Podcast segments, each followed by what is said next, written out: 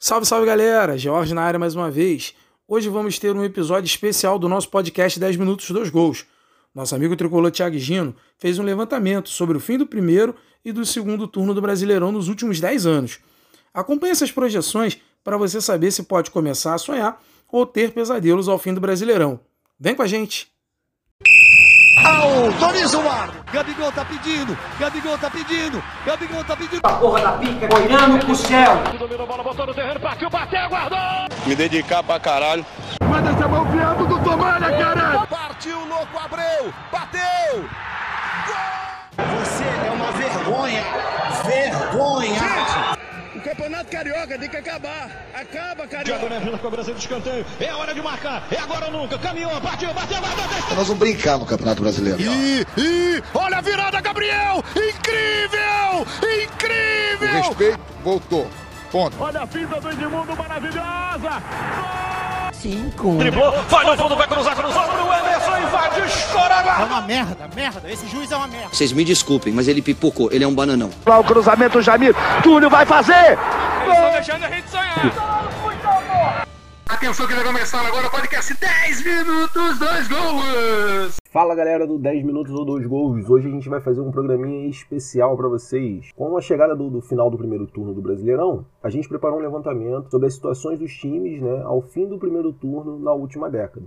Então a gente pegou todas as classificações da 19 rodada dos nossos últimos 10 anos, começando lá de 2010 até 2019, ou mais conhecido como ano passado. Isso serve para quê? No fundo não serve para nada, né? Porque é só estatística. Mas dá para a gente ter um, uma noção de qual desempenho o nosso clube vai ter que ter até o final do ano para a gente né, buscar aquelas posições que a gente está esperando ou né, para a gente se livrar daquela zona lá amaldiçoada, a zona do rebaixamento. Uma coisa é certa, muitas coisas vêm se repetindo nos campeonatos nessas últimas décadas. Então é bem fácil para a gente fazer algumas previsões simples. Então vamos lá para as primeiras observações.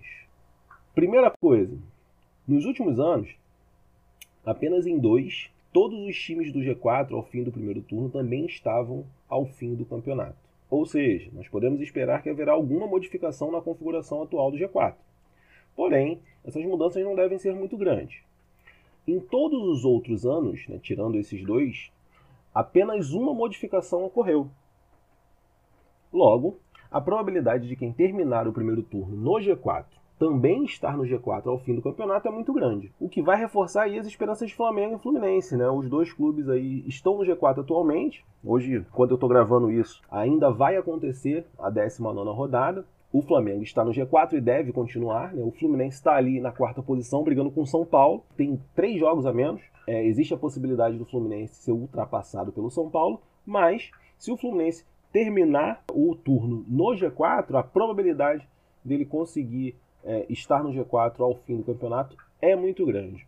Agora vamos lá para a zona do rebaixamento, vamos lá para o Z4. Geralmente o 17º lugar fecha o turno com média de 19 pontos. A atual pontuação do Vasco e Botafogo, inclusive, olha aí. Cuidado aí para os alvinegros e para os maltinos. O Vasco, porém, tem três jogos a menos. Então, é, pode ser, ainda existe a possibilidade né, dele escapar aí da zona de rebaixamento até o final do turno. O que é uma esperança aí para o Vasco. Né? Já o Fogão tem só um jogo a menos e está fora do Z4 por enquanto, né? mas pode estar tá correndo risco de terminar o primeiro turno lá na zona de rebaixamento, sim. Então o que, que a gente tem a falar sobre a zona de rebaixamento? Em nove dos dez campeonatos, ao menos um time que terminou no Z4 no primeiro turno conseguiu escapar e não foi rebaixado. Porém, só em quatro desses, dois clubes conseguiram escapar. Ou seja, nos últimos dez campeonatos, apenas em um ano, não houve nenhuma alteração em relação ao final do primeiro turno e ao final do campeonato. Que ano foi esse? Ano passado. Né? O campeonato do ano passado a gente já tinha na zona de rebaixamento Cruzeiro, CSA, Havaí e Chapecoense. O que para mim é até uma surpresa, eu não lembrava do Cruzeiro na zona de rebaixamento já no primeiro turno, mas ele já estava lá presente.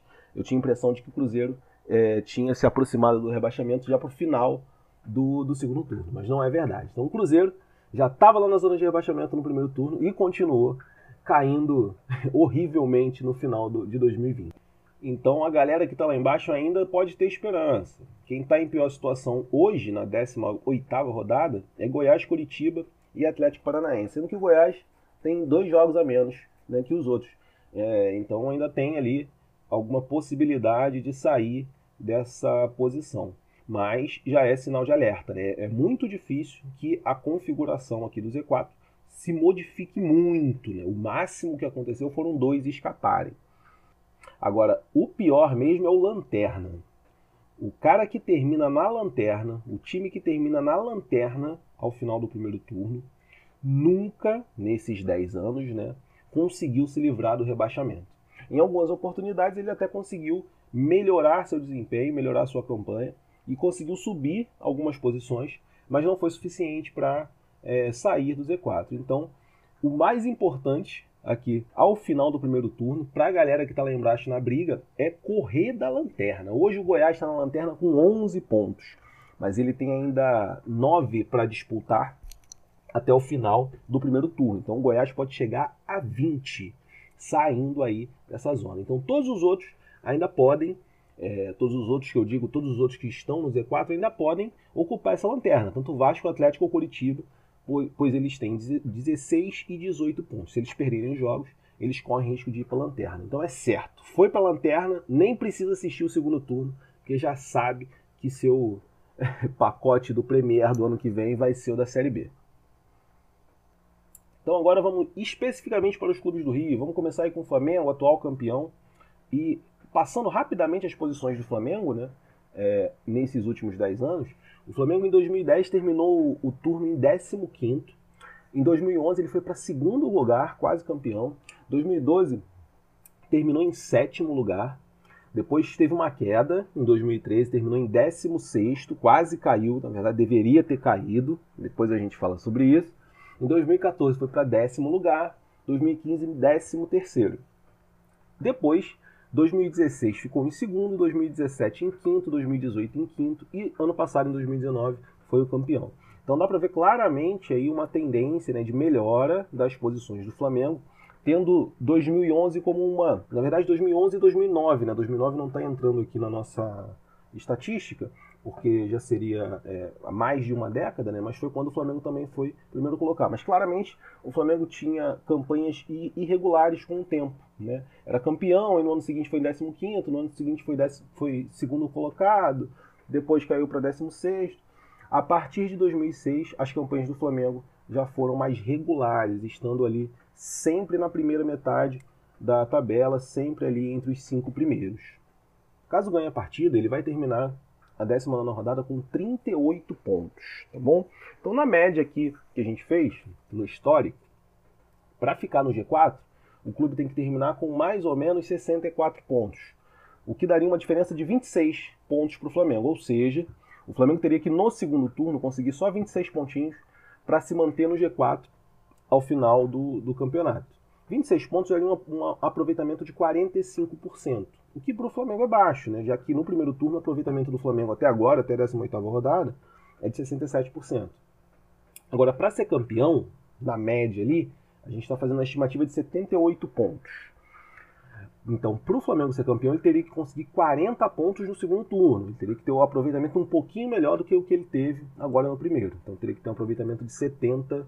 Tá bom? Então, é mais ou menos esse o cenário aí. É bem provável que o Flamengo é, dispute o título até as últimas rodadas e é quase certo que ele se mantém aí no G4. Agora vamos para o Flusão. Então, passando rapidamente as colocações do Fluminense ao final do primeiro turno nos últimos anos. Em 2010, o Fluminense terminou o primeiro turno na primeira colocação e acabou sendo campeão né, no final do ano. Em 2011 estava em 11. Em 2012 estava em segundo colocado, estava como segundo colocado e também se sagrou campeão ao final. Em 2013, 15 em 2014 foi em quinto lugar, em 2015 quarto lugar, 2016, 17, 18 ficou em décimo e ano passado ficou em 16 ali lutando pelo rebaixamento. Então claramente o Fluminense vem em queda, né? As, as colocações lá de 2010 2012 estavam lá em cima e depois com o passar do tempo essas colocações foram caindo, né? E ficando regulares, mas lá embaixo, né? em décimo e décimo sexto. Fluminense até agora, né, contando aí a, a 19 rodada com uma vitória, ele teria aproveitamento de 56%. Nesse caso, ele teria 32 pontos ao final do primeiro turno, precisando de 64 para se manter no G4. Ou seja, faltaria para o Fluminense 32 pontos também, o que daria o mesmo aproveitamento que ele teve no primeiro turno. Ou seja, pessoal, se o Fluminense mantiver a campanha do primeiro turno no segundo turno, ele provavelmente vai terminar dentro do G4 com a classificação direta aí para a fase de grupos da Libertadores, que aparentemente é o objetivo do Flusão nesse ano. Agora, se o Fluminense almejar o título, né, aí ele vai ter que correr um pouquinho mais. Então vamos lá. Para ser campeão, a gente está colocando 78 pontos então faltariam aí 46 pontos para o Flusão e ele precisaria de um aproveitamento de 80%. Aproveitamento de 80% é maior do que o aproveitamento que o Flamengo teve ano passado, que foi o ano de mais pontos, o Flamengo conseguiu a maior pontuação de todos os tempos no Brasileirão. Ou seja, muito difícil para o Flusão buscar o título. Então é mais provável, né? na verdade, a luta pelo G4 é a luta mais real e é bem provável que ele acabe se classificando ali, pelo menos para uma pré-Libertadores. Agora vamos para o fogão.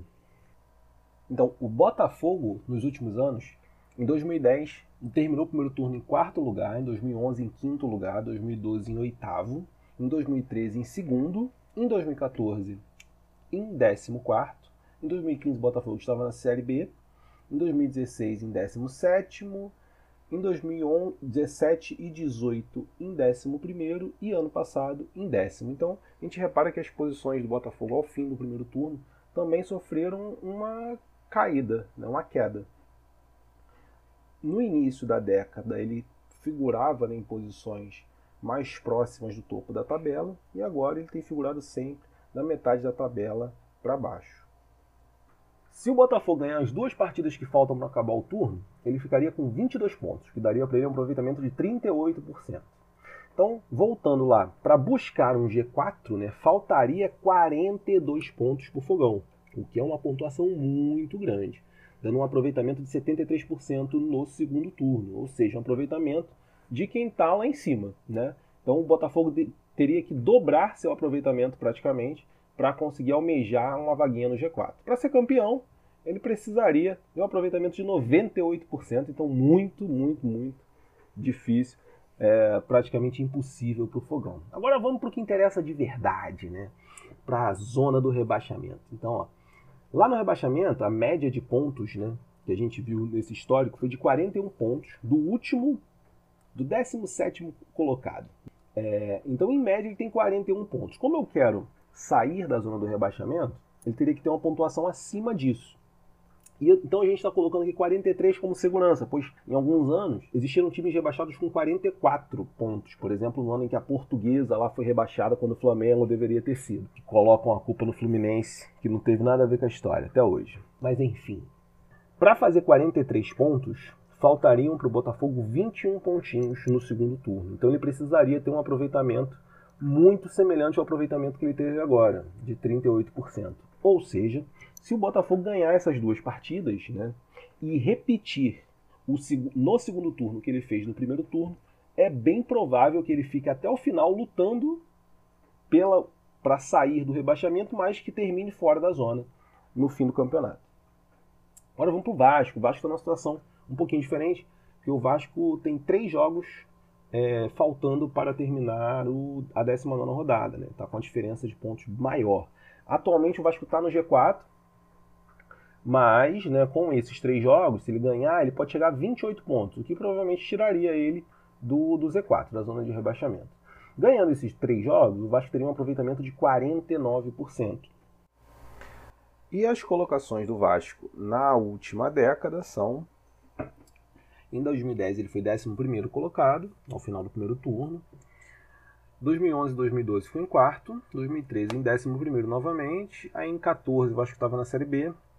Em 2015, no fim do primeiro turno, o Vasco era o lanterna. E aí como a regra já diz, né? Se você é o lanterna ao final da primeira rodada, você vai cair. Então em 2016 o Vasco não estava no campeonato da Série A. Em 2017 voltou e terminou a primeira, o primeiro turno em 12, 2018 em 16 e ano passado também terminou em 12. Para ele almejar um, um G4, ele precisaria de 64 pontos. Então, faltariam 36 pontos. Ele precisaria de um aproveitamento no segundo turno de 63%. Então, ele teria que ter aí é, um aumento né, no seu aproveitamento e já seria complicado, né? Porque 63%, por exemplo, o aproveitamento do Fluminense foi 56% no primeiro turno. Então, o Vasco teria que ter uma campanha no segundo turno melhor do que a que o Fluminense teve no primeiro turno. Semelhante a que o Flamengo teve no primeiro turno, porque o Flamengo teve aproveitamento de 67. Então, é muito difícil para o Vasco sonhar com G4. A realidade do Vasco está mais próxima ali em brigar pela zona do rebaixamento, mas com certa segurança, porque o Vasco já tem 28 já tem não, né? Ganhando os jogos que faltam, o Vasco teria 28, faltariam só 15 pontinhos. Então ele precisaria só de um aproveitamento de 26%, que é menor do que o aproveitamento que ele teria na primeira rodada do na primeira rodada não, no primeiro turno do campeonato. Ou seja, aparentemente, se o Vasco ganhar esses três jogos, a situação é, dele fica mais tranquila. Então, pessoal, são só alguns números né, que a gente levantou aí dos últimos 10 anos para a gente conseguir fazer um prognóstico aí de como vai ficar o campeonato para os times do Rio. Né? Então, é bem provável que o Flamengo brigue pelo título até o final, com grande chance de ser campeão. Fluminense provavelmente vai ficar brigando ali pela Libertadores, deve terminar ou pegando a última vaguinha aí da fase de grupos da Libertadores ou pegando uma pré-Libertadores. Botafogo e Vasco vão brigar ali no máximo por uma Sul-Americana, a não ser que tenham mudanças muito significativas no seu aproveitamento. Então é isso, galera. Esse é um novo formato que a gente pensou. Siga o canal, compartilhe aí com quem estiver interessado em futebol, futebol carioca. E até a próxima.